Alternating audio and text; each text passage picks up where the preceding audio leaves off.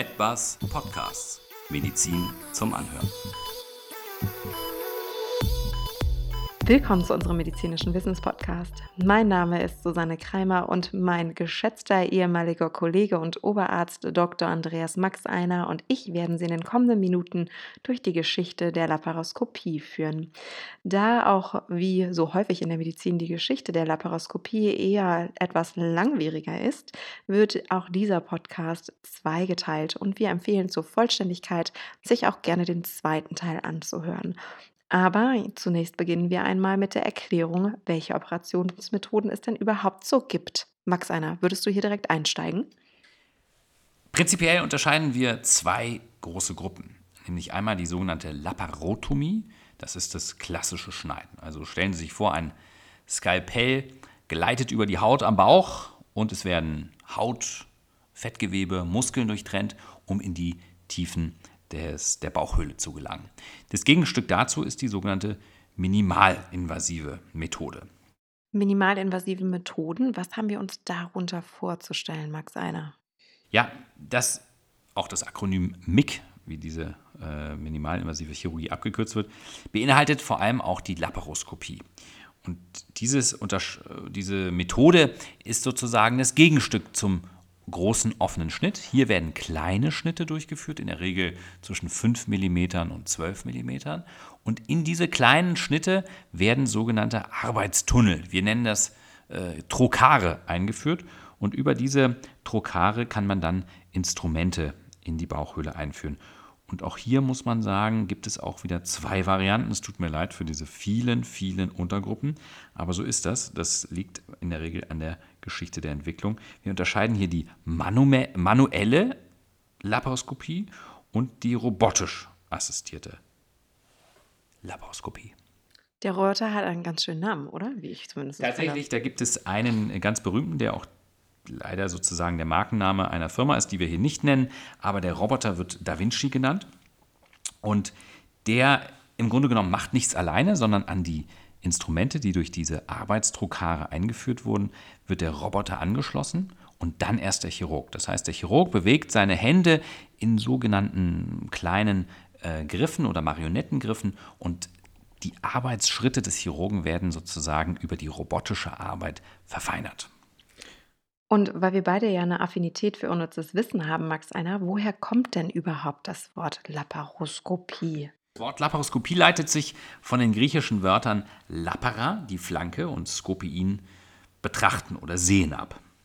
Max Einer, ich habe übrigens heute wieder was für dich. Was willst du, Fun oder Drama? Tja, heute entscheide ich mich für den Fun Fact. Da freue ich mich aber. Ich glaube tatsächlich, ich hätte auch wirklich nichts für Drama gehabt, aber egal. Ähm, wusstest du, dass der Begriff MIG, also der minimalinvasiven Chirurgie, auch von einem Urologen geprägt wurde? Nicht ein Ernst. Doch, und Tell zwar, me more. und zwar von einem britischen Gentleman, nämlich John Edward Alfred Wickham. Ganz kurzer Ausflug war das natürlich jetzt. Aber Max Einer, zurück zur Geschichte der Laparoskopie. Die verlief ja nicht immer geradlinig.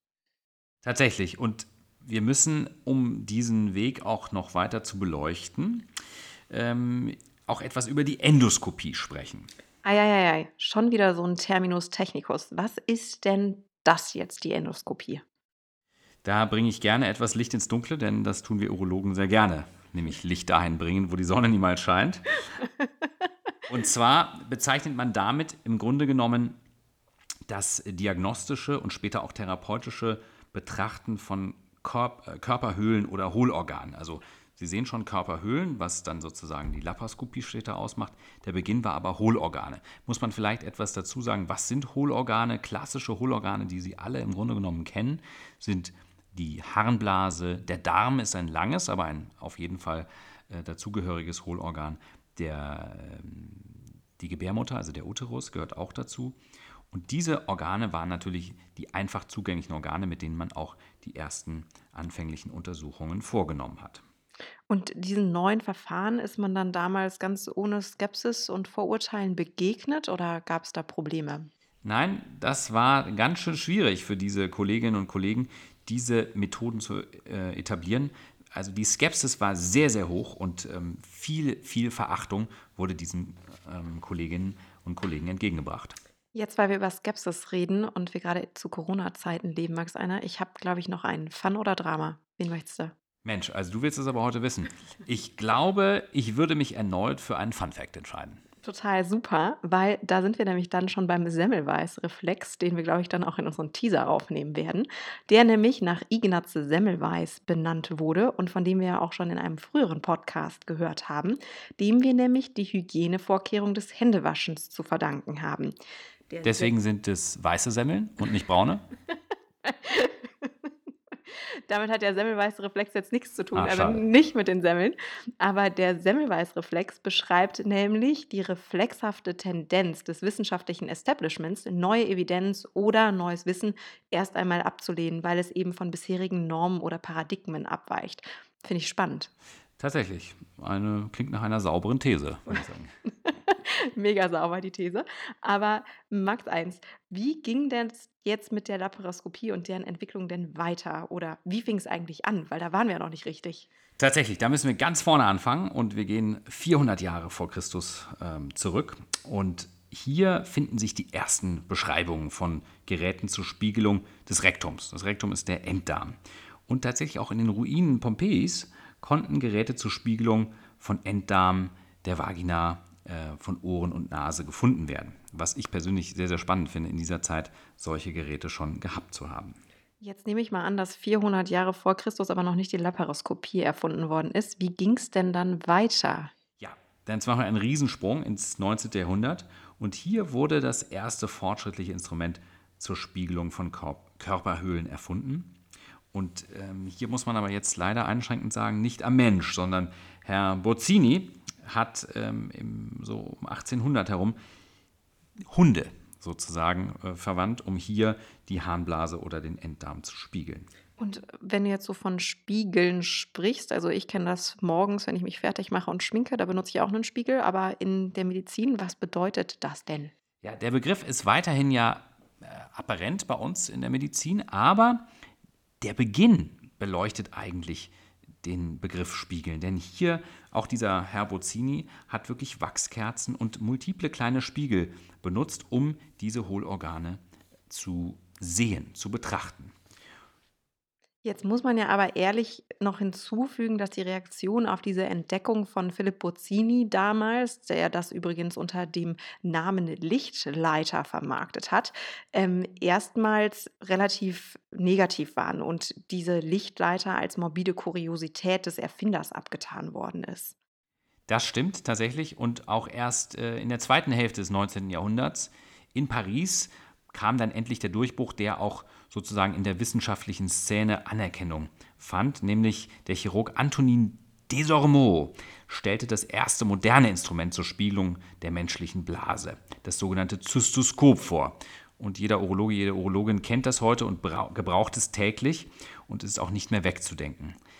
Leider muss ich hier sagen, fällt es mir immer sehr schwer, den französischen Kollegen hier zuerst zu nennen, denn äh, wenn ich morgens hier bei uns die ambulante, die Hochschulambulanz betrete, da steht eine Büste von Maximilian Nietzsche, ein Berliner Urologe, der auch bei uns in der Szene als der Vater der modernen Zystoskopie beschrieben wird. Denn er hat im Grunde genommen diese Erfindung von Desormeaux mit einer elektrischen Lichtquelle und einem wasserbasierten Kühlungssystem versehen und im Grunde genommen auch erst das Gerät äh, oder das Zystoskop zu dem Gerät weiterentwickelt, wie wir es heute benutzen. Wenn du jetzt wasserbasiertes Kühlungssystem sagst, wofür braucht man das denn? Ja, das hat zweierlei Bedeutung. Also gehen wir in diese Zeit zurück, in der äh, Maximilian Nietzsche dieses Gerät erfunden hat. Da sind die Lichtquellen natürlich noch wahnsinnig heiß geworden. Man brauchte quasi eine dauerhafte Kühlung, um überhaupt mit diesem Gerät menschliche Körperhöhlen spiegeln zu können, ohne dass, dass die Schleimhaut äh, verbrannte oder das Wasser sozusagen zu einem äh, siedenden, ähm, einen siedenden Effekt für das Wasser hatte. Und wie läuft das heute ab? Tatsächlich benutzen wir heute natürlich andere Lichtquellen, die nicht mehr so heiß werden, sodass wir keine Wasserkühlung mehr für das Licht brauchen, sondern das Wasser heute eher rein für therapeutische Zwecke benutzen. Und dieses Wasser muss das bestimmte Eigenschaften haben, damit wir es benutzen können? Tatsächlich, äh, jeder kennt es, der Föhn gehört nicht in die Badewanne. Und ich frage die Studenten und Studentinnen immer, wie kann es denn sein, dass wir Urologen das können? Mit Strom im Wasser Schleimhaut schneiden. Und das äh, hat eine ganz einfache Erklärung, nämlich der Strom wird im Wasser durch die Ionen, die Salze geleitet. Und logischerweise müssen wir Urologen und Urologinnen Wasser benutzen, was eben keine Ionen hat, also ionenfreie Lösung. Und dann ist es auf einmal wie ein kleines Wunder.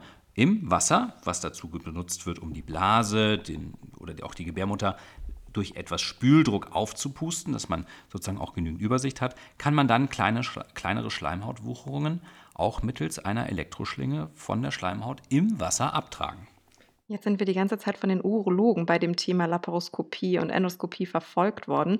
Ähm, was ich aber unglaublich spannend finde und ich auch hier nochmal betonen möchte, ist, dass ja eigentlich die ganzen technologischen Neuerungen außerhalb des Spektrums der Medizin immer das Fundament für die erfolgreiche Entwicklung neuer chirurgischer Techniken gelegt haben.